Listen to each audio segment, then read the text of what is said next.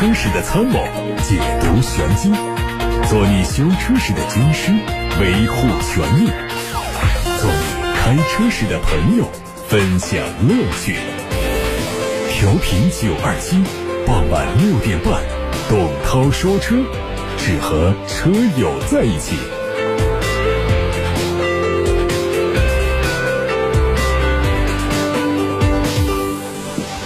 各位好，我是董涛，欢迎大家通过调频九二七的电波收听董涛说车，通过八六八六六六六六楚天交广呼叫中心的热线电话以及董涛说车的微信公众号参与节目互动，可以提出选车用车的问题，也可以为我们节目提供探讨的话题。先看今天的汽车资讯。最新的消息说，按照国内成品油调价的规则，新一轮成品油零售限价调整窗口将于七月十号二十四点再次开启。随着上周油价预期涨幅突破上周红线之后，上调的走势就一直没有改变，目前还在不断的增长中。按照目前的数据，油价可能会迎来年内的第二次上涨。最近，北京市发布了2020年自动驾驶汽车道路测试资格名单。获得测试资格的有百度、小马智行、戴姆勒、奥迪、美团旗下的三快在线，还有第一次进入名单的丰田汽车研发中心。按照规划，丰田希望今年年内启动自动驾驶的测试工作，并且投产概念车。丰田的这款概念车是一款可以定制的多座位多功能汽车，它的功能设计和丰田的自动驾驶平台相结合。海外媒体说，奥迪家族最新的旗舰纯电轿车 A9 一创可能会在2024年正式发布。它的内部代号叫做 E6，设计灵感来源于三年前法兰克福车展上发布的概念车。它将拥有类似 A7 车型的溜背轿跑的外观，同时还可以享受到 A8 车型充裕的乘坐空间。另外，它会配备先进的自动驾驶辅助和 5G 联网功能，以及更先进的车联网。玛莎拉蒂官方传出消息，玛莎拉蒂的吉布力插电式混合动力版本会在七月十七号上市。它的外观设计预计和普通版本保持一致，只针对细节做调整，并有可能在一板和尾部加入插混版的特殊标志，还有充电口。有媒体猜测说，它可能会用 2.0T 发动机和电动机组成的混合动力系统，预计总功率达到了330匹。它的 NEDC 纯电续航里程不低于50公里。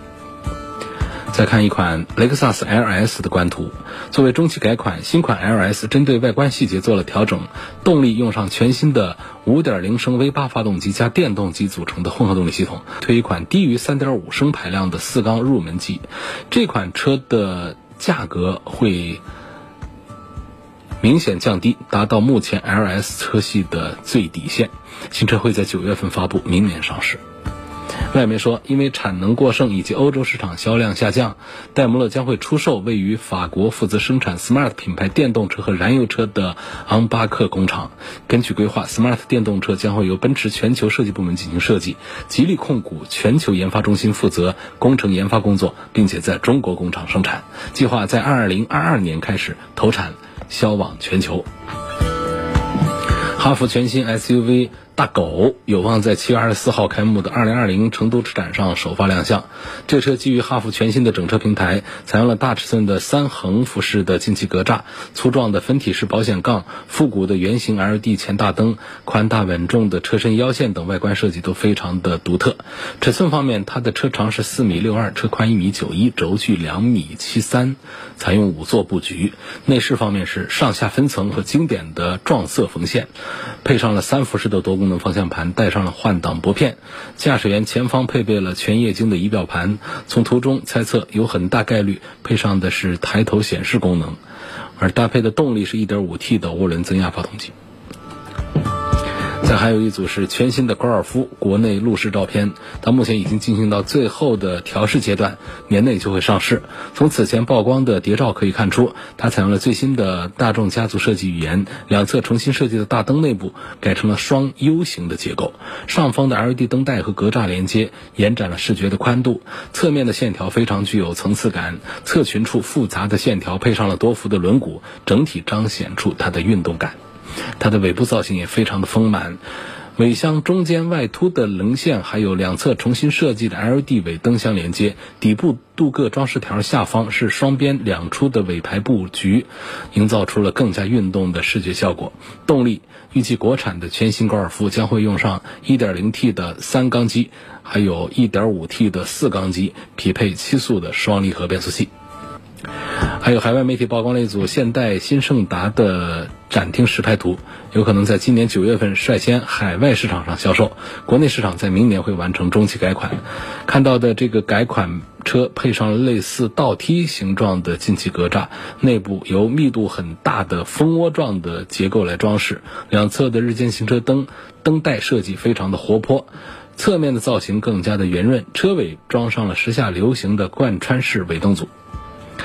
最后是领克的消息，领克官方宣布，领克的零二零三推出新款车，零二的新款车售价区间是十三万九千八到十八万八千八，零二的插电式混合动力版本卖价十六万九千七到十九万九千七，新款零三的售价是十三万三千八到二十二万八千八，零三的插电式混合动力版本是十六万八千七到十九万八千七，它的外观内饰相比现款没有任何变化，主要都是配置上的调整，比如说取消掉了被动行人保护，后排的脚坑氛煤灯，还有副驾驶座位的气囊停用装置，后备箱内衬的包围，副驾驶座位的手套箱出风口等等都被取消掉了，并且是把无钥匙进入从四个车门改成了两个车门。动力方面继续用 1.5T 的三缸机和 2.0T 的四缸机，插电式混合动力版本用的都是 1.5T 的燃油发动机。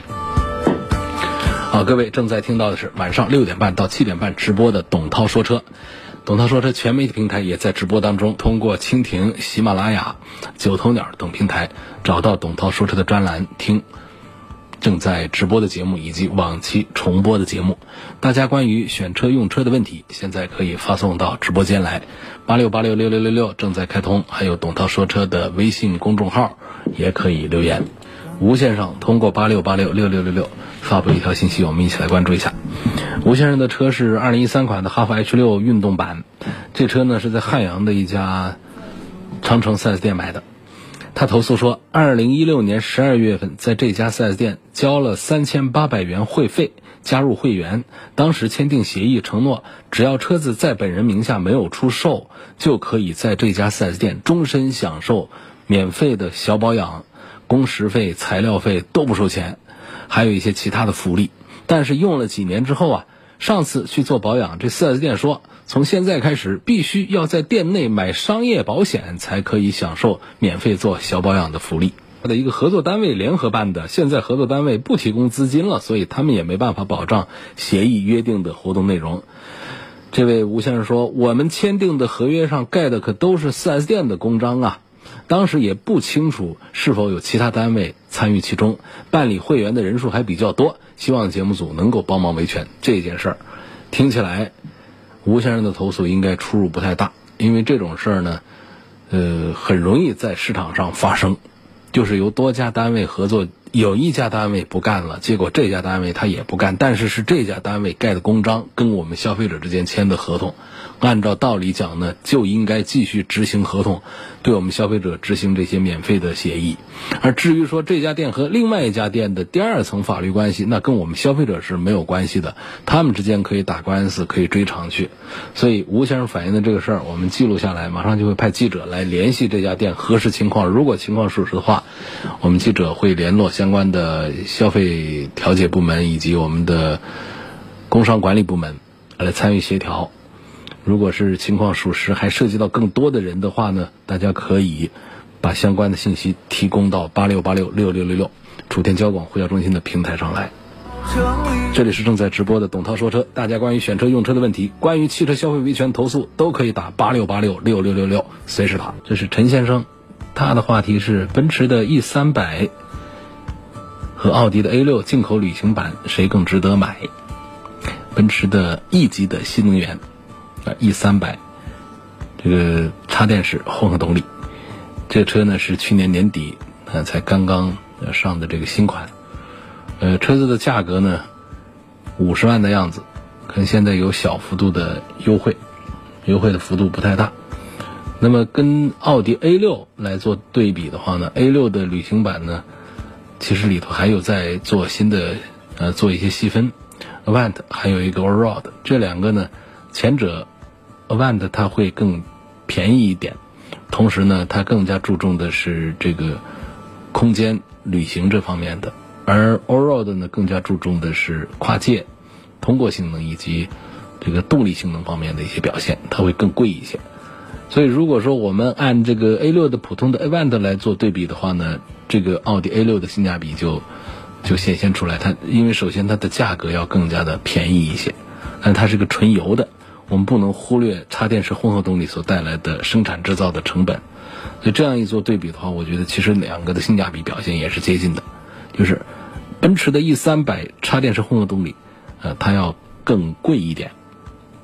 贵一点，但是呢，它整车的制造成本也要高一些，它的节油上也有更好的表现。它毕竟是插电式混合动力，它不是那种啊弱混。弱混其实带来的节油的效果是非常有限，啊几乎都很难发现的。但是插电式混合动力，那就是有一下算一下，真的会非常的节油。虽然说它的续航里程并不显眼，并不抢眼，只有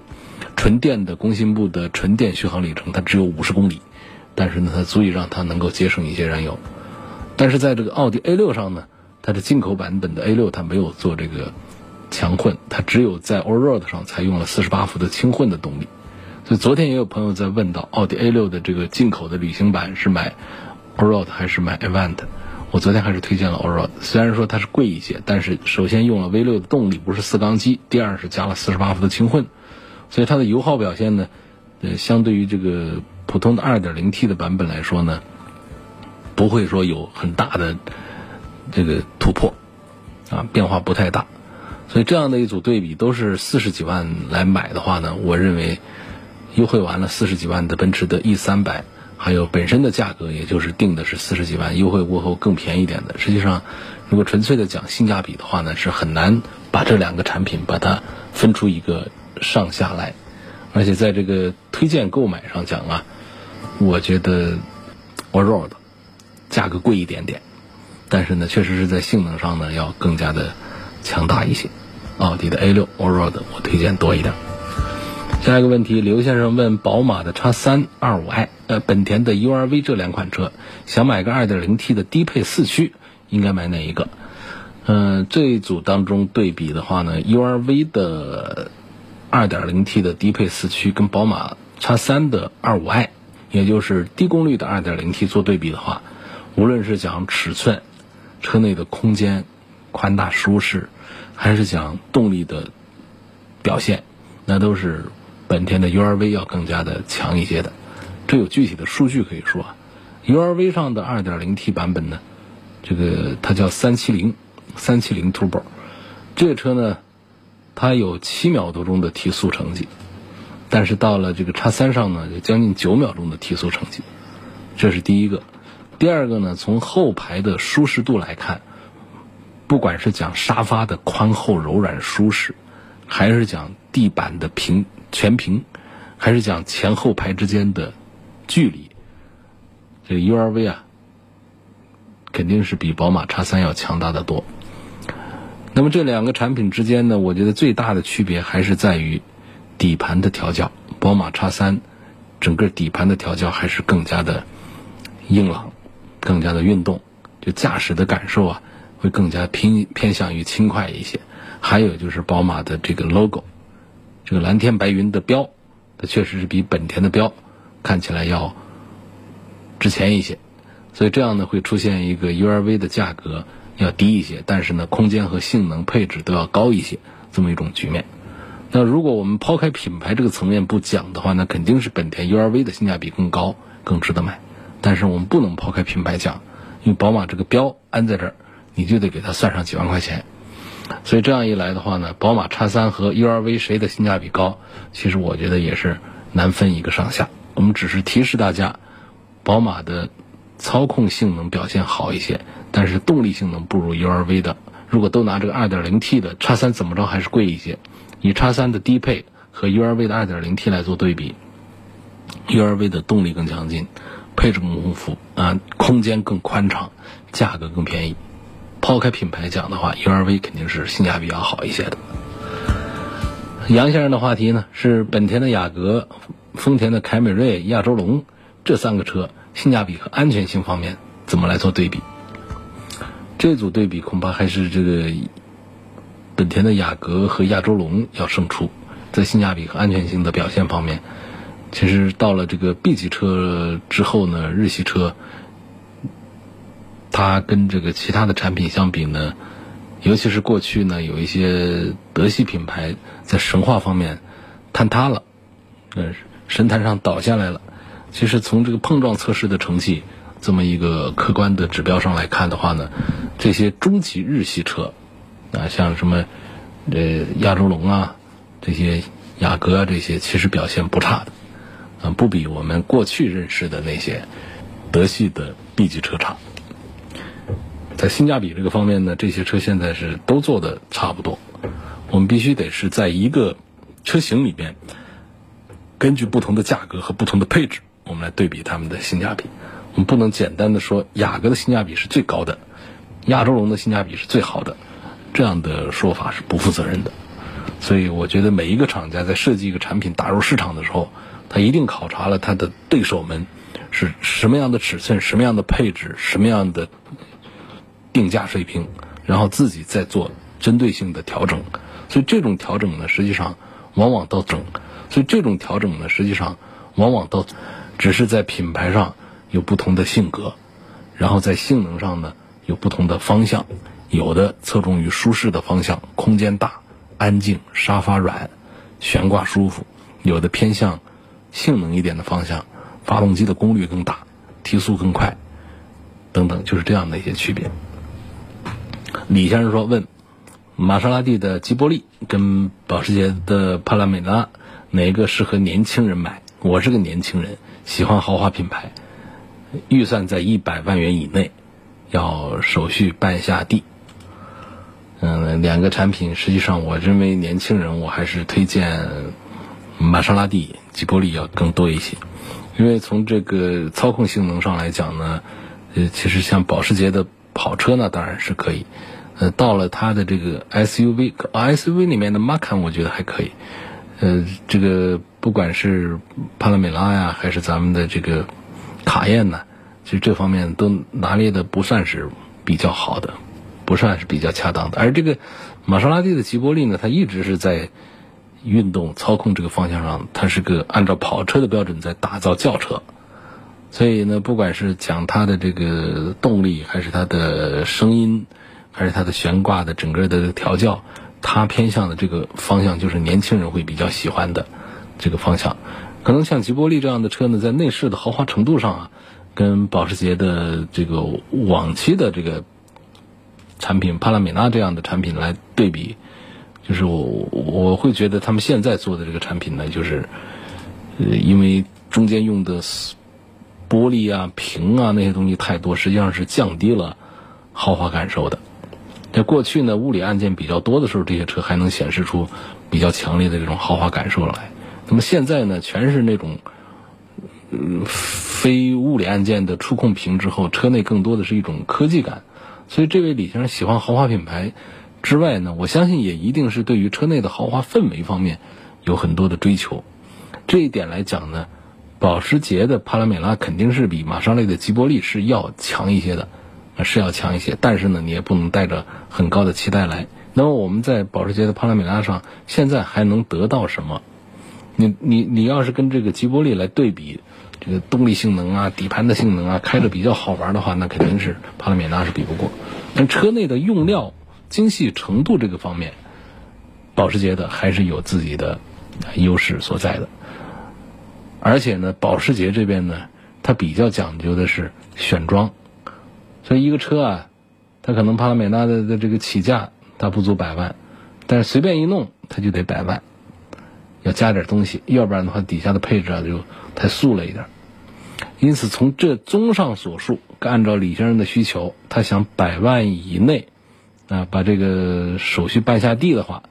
那么恐怕你有且在这两个当中啊。有恐怕只有一个选择，当中啊，有恐怕只有一个选择，那就是考虑吉博利。完第二，一百万以下带手续办下地没毛病。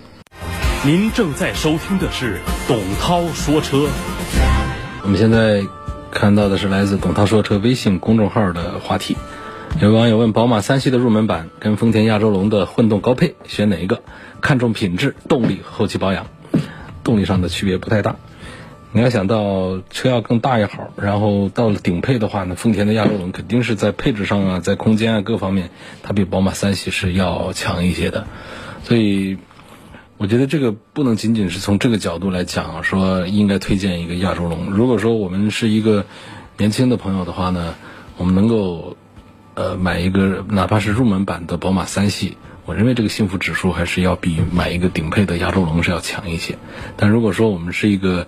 呃这个中年的朋友的话呢，丰田亚洲龙给我们驾驶的时候那种安逸的感觉，宽敞的后排的空间，还有这个。看到的双擎旗舰版给我们带来的节油的动力表现等等这个方面，这是我们一个中年人应该感兴趣的部分。所以它人群上还是区隔的比较开，他们根本就不是一对竞品。哪怕说他们在这个高配的亚洲龙和入门的宝马三系之间出现了价格上的重叠，这也不是一码事儿。所以这位朋友呢，就看你自己是属于年纪大的一点的朋友，或者说心态比较老的朋友呢，还是说咱们是都比较年轻的。网友，下面一个问题，昨天我留言说到了斯巴鲁的傲虎，你说不赞成我买是为个什么？那我昨天记得是已经讲了这个道理啊，就是讲到了这个品牌没有建设，然后销量没有长进，技术没有更新，你这个这这样的品牌，我们还怎么买它？而且我我我当有人问到。这个斯巴鲁的时候呢，我往往就觉得，好像大家是过去喜欢这个品牌，然后一直忘不掉这个品牌，是带着这种情怀在想买它。我觉得这个角度也还可以。不过咱们不见外的讲呢，有个特别简单的办法：同事们都在开什么车？汽车是一直在发展的，就像我们的船一直在往前走一样的。那么可能过去我们在船在江心的时候，当时没法去捞舰。没法来买这个车，现在我们靠岸了，现在有条件来下船了，但是其实剑已经掉很远了，或者我们船已经走很远了，时代已经走了，过去了很多了。那么你刻的那个记号，或者说你那个情怀、那个印记，已经找不到当时的那个感觉、那个车了。所以我的意思啊，就是大家平时呢，毕竟呢，这个二三十万也好。十几万也好，对于我们消费者来说呢，买车都是花了一大笔钱。那么，在不太想操心、动脑筋关注车的时候，我们就有一个特别简单的办法：同事们都在开什么车，我们单位的院子里，我们商场的停车场，我们大街上什么车多，买什么车，这总不至于错太远。只是说买到的车可能不一定适合自己，但是它。不一定说是这车就买错了，这是一个起码的一点。那如果说我们对自己掏这么多钱买个车更加的上心一点的话呢，很多人是买车之前半年甚至一年都开始在关注汽车圈的事儿。说我本来我这预算就是二十万来买个车，那就在开始关心二十万左右现在哪些轿车卖的好，或者说哪些 SUV 卖的好。只要有稍微有一点这样的倾向之后，基本上呢，那些过时的品牌、过时的车型都不会进入我们的选车菜单，就不会进入我们的视线。那这样的话呢，也就不会错得太远。我们有一些同事啊，他要买一个车，他其实关注好几年，一直关注到一个车都下线了，又上一个新的产品，所以这样的盯的时间很长的话，他最后的这个选择可能要更加接近于准确一些。这儿有个特别长的留言啊，我不知道是否能够把它说完。傅先生他的留言说：“我认为福特探险者呢有非常时尚的外观、魁梧的尺寸、出色的动力。”不会吧？你这是条广告吧？反正写了很多这个车的好。最后他说：“因为我还没有确定入手，所以还有几个问题，希望能帮我分析一下。第一。”该车的智能分离式的适时四驱是否能通过三组单前单后交叉轴滑轮组的测试？我觉得此车是五十比五十的配重比，同时具备五十比五十的扭矩分配。那么有这个功能，我认为应该可以轻松通过。经济四驱的性能是我选车的四大硬件之一。如果有一组不能通过，我是否可以理解为该车不具备雪地和泥泞路段的行驶能力？这是被我们的很多视频给害了啊！有一些自媒体呢，呃，可能平时工作量也不够大啊，搬着一些设备组啊，就拿一个车在上面做这样的一些测试。实际上，我们平常用车用到那样的情况呢，并不是太多。那这种模拟呢，它跟我们现实世界还是有很大区别。有一些车呢，它的这个反应速度很快。呃，有的车反应速度慢，有的甚至直接都通不过。那这样来说，我们讲这个四驱啊应用啊，那确实有一定的参考的价值。但毕竟我们用到的情况啊，并不是太多，所以单纯的把焦点停留在这儿，通过这个四驱倒推来选一款车，我觉得这也不是一个特别恰当的、比较合理的一个选车的方案。作为一个参考看一下，如果这个车它还可以，那就还行。你比方说啊，我举一个例子，我也是看视频呢，看网友们发，上汽大众一个途昂，那就看到一个图片呢，小小的一个带坡的一个沟，它过不去了，它是四驱车，但是呢，就出现如果是这个交叉轴的话，它就会出现一个过不去的情况，那么它确实在地面上是没有过去，但是说这个车呢，它仍然卖得非常好，而且我们的车主们没有体会到这一点给它带来什么不方便。如果说是做交叉轴啊，这个前轴后轴的这三组的滑轮组的测试，如果有一组不能通过，是不是意味着这个四驱啊没有办法过雪地？就这个话是太绝对了，过于绝对了，这不对。因为我们在过雪地和泥泞路段的时候呢，它是地面的情况，它是千差万别的，所以你哪一组不过去，不代表着我们这车就过不去所有的雪地、所有的泥地。那很可能我们在滑轮组上一向都表现不好，但是那常见那些雪地泥地，它它还是能够通过。哪怕我们不是个四驱，我们很多前驱车，甚至于容易甩尾的后驱车，它仍然还是可以过很多的泥泞和雪地的路段。所以这个根本也不是一个绝对的啊！不要把这个注意力往这儿放，往这儿放呢，往往就会容易进入到一个，就是我们关注车就尽在网上关注，就关注多了以后就。全是用手用键盘在关注了，这个就就容易出毛病。第二个呢，他就问到了这个发动机，说这个发动机啊，扭矩呢是四百多牛啊，它只标注了发动机的三千五百转。那我不知道呢，涡轮在发动机多少转速的时候开始介入运转？我觉得这这个这个问话呢，我也得纠正一下。这也是典型的平时在网上看图文视频看多了之后呢，容易问这样的这个问题。实际上呢，这个涡轮增压器啊。天下的汽车涡轮增压器啊，都差不多一个原理。我们讲的这种最大扭矩在两千转、两千五、三千五来爆发，这个讲的就是在这个数据平台上，它到这儿呢，成为它的一个爆发最大的一个值。那么它的实际介入呢？什么叫介入？从这个废气推动涡轮增压叶片转动来说，从一开始它就有推动。只能说开始像怠速的时候，它的这个气压特别的小，它不能产生这个压缩空气的这样一个动能一个作用。那只有我们踩着油门，随着排气的压力越来越大，那么涡轮呢它转速越来越高，才会产生压缩空气的这么一个表现。所以严格讲呢，应该就是它从一开始就在介入工作，只能我们只需要关注它的最大扭矩值是多少，或者说最大扭矩值。发生的这个转速是在多少？这转速越早，其实是越利于我们低速行驶。就低速会感觉越有劲儿。我们有一些这个小排量的涡轮增压机器啊，它把它调到了什么，在一千七百多转甚至一千五百转就可以有最大的扭矩的输出。这种呢就会明显的感觉低速起步轻松，但是往后就不灵了。在中高速的时候后劲儿就很弱。那么有一些车呢，它的最大扭矩发生的转速比较高，实际上呢，在中后段的时候，它会体现出比较有劲儿，甚至比较节油的这种表现来。所以这个关于涡轮增压，涡轮在发动机多少转速开始介入运转，这也是一个发动机所以这一款 2.3T 的发动机仍然可以了。第三个又问到了，呃，这个 2.3T 的发动机，2020年获得了十佳，而国产的探险者用的也是这款发动机，网上还称这个发动机已经国产化。所以我想知道，这是国产前获得的还是国产后获得的十佳？那肯定是国产之前获得的十佳呀。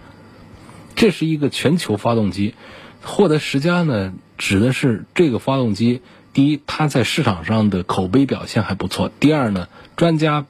评价它的发动机的技术原理和制造精度各方面领先于其他的产品，所以就会给他颁这么一个奖。那么这样一个发动机得了奖之后，它在任何地方生产还是用的这一套技术原理，甚至是重要的核心的零部件做的一些组装，不影响它。还是不是一个世界十佳发动机？所以这一款 2.3T 的发动机仍然还是世界十佳。说这个车用的是国产发动机还是进口发动机？有一个总的原则啊，如果是进口发动机，或者说 ZF 的爱信的那样的一些变速器等等那种值得大家来放在嘴上宣传的，厂家一定会宣传。如果有谁家的发动机和变速箱，你怎么在哪儿查资料？到它的官网上。到某家上到哪儿去找，都不知道它这个发动机是哪儿产的，那么肯定就是一个自家产的、国产的，或者说它身上的一些技术的亮点并不太多，它也不会宣传这个发动机是自家。有一些自家产的发动机，他说是自家产的，这个时候这个发动机上它会有一些技术的亮点，它会顺带着把这些信息带出来。你想啊。哪一个厂家做营销，天天头发都想掉了？我宣传什么点？结果搞忘了，我这发动机是世界十十佳发动机，原装进口的。我把这一条忘了说，你想可能吗？有哪个营销部门是这么混工分的呢？不可能的。所以根据这些常用的这这个常见的这个这个逻辑来推理的话，都能推出蒙出一个答案出来，都是对的。抓紧时间看看微信公众号的后台上还有一些问题跟大家分享一下啊。宝马的五二零和奥迪的 A 六，我现在都非常纠结，都试驾了，两个车都非常的喜欢。现在呢，这个咱们这个各自的特点呢，呃，我都想要。我是做生意的，希望能帮我决定一下。做生意的，这两个车都喜欢，随便买呗。这个论车的话，五系还是各方面都强一点。但论这个性价比，还有这个品牌的这个这个这个效果的话呢，奥迪的 A 六是要好一点。途观的三三零跟 CRV 的混动，从性价比、后期的使用费用上做对比，这还是本田 CRV 的混动是要强一些。我朋友买了讴歌的 CDX 车是很不错的，但是为什么讴歌要比其他豪华品牌要便宜？单人沙发为什么卖不动呢？这车啊，它就搞得就很失败嘛，这品牌很失败嘛，那那肯定它就卖的要比其他的品牌便宜嘛，就这么简单的道理。车谁谁说这个讴歌的车不行呢？车还是可以的。下面有个朋友说，我想买一个日产的天籁，十五万，我有渠道，十五万就能拿到货。然后我男朋友呢想买 CHR，他问我应该怎么办？显然你男朋友还是比你要。知道车知道的多一点，呃，第一点呢，关于价格的问题，就是十五万多买一个天籁呢，这不算是特殊渠道能拿到货，这这恐怕就是一个。但是呢，你男朋友的这种选择呢，更偏向而已，不是一个蛮大不了的一个价格。第二个呢，就是作为呃年轻人的这个审美和需求来说呢，像这个造型，呃比较。比较前卫、时尚，包括驾驶的感受都比较棒的这个丰田的 CHR，大家年轻人们还是会比较认可的。它来自于丰田的最新的 TNGA 的架构，包括安全方面的一些升级，包括它在一些配置方面的一些表现，其实在十几万的紧凑型的 SUV 当中的表现，CHR 还是很不错的。所以你男朋友会比较喜欢这个 CHR，那么你呢可能会觉得这个天籁这个车比较大，入门版本又比较便宜，从这个角度呢想选这个车，呃，我认为其实也都对，但是呢，你男朋友的这种选择呢更偏向于一个喜欢车的一个车主，对车有一些研究的情况下来买车来选的这个车。那么你呢，更多的是从呃比较实用的这个角度来选这个车，我觉得都对，都对，好吧？其实选谁呢，你都会在用车的过程当中发现这还不错。你开上 CHR 之后，你会发现大家会羡慕你们，哎，这个车买的好漂亮，好新潮。那么你开个天籁呢，那么大个个子，旁边人又会夸你说，哎呀，这车买的好划算呢，十几万块钱这么大个车，所以这都行。内心里讲，我觉得一对小年轻还是应该买丰田的 CHR 更加合适一些。宝马五二五的进口版和国产版有些什么区别？买进口的好还是国产的好？嗯，国产的在一些配件的质量和这个制造的工艺这各方面，它还是有差距的，跟进口的车还是有一些不同。这一点我们一定要认识的呃非常的清楚。呃，但是呢，这个进口的五系啊，它跟我们国产的五系呢，它本身在这个产品的这个类型方面呢，它会有一些。有一些区别，啊，一些区别，比方说，它在车长方面，它在轴距方面，进口的就要小一些，这一点是我们买进口车是要注意的一点。呃，第二点呢是进口车呢，它还是确实是要贵一些，因此呢，总体上呢，我推荐更多的是我们考虑五系呢，是买一个国产的混合动力版本的五系，既有长轴距，又有高配置，还是混合动力。今天就到这儿，感谢大家收听和参与晚上六点半到七点半钟直播的董涛说车。董涛说车的全媒体平台可以收听往期节目的重播音频，他们分布在蜻蜓、喜马拉雅、九头鸟、微信公众号、微博、微信小程序“梧桐车话”、车架号、易车号、百家号等等平台上。我们明天晚上的六点半钟还是在调频九二七的电波里再会。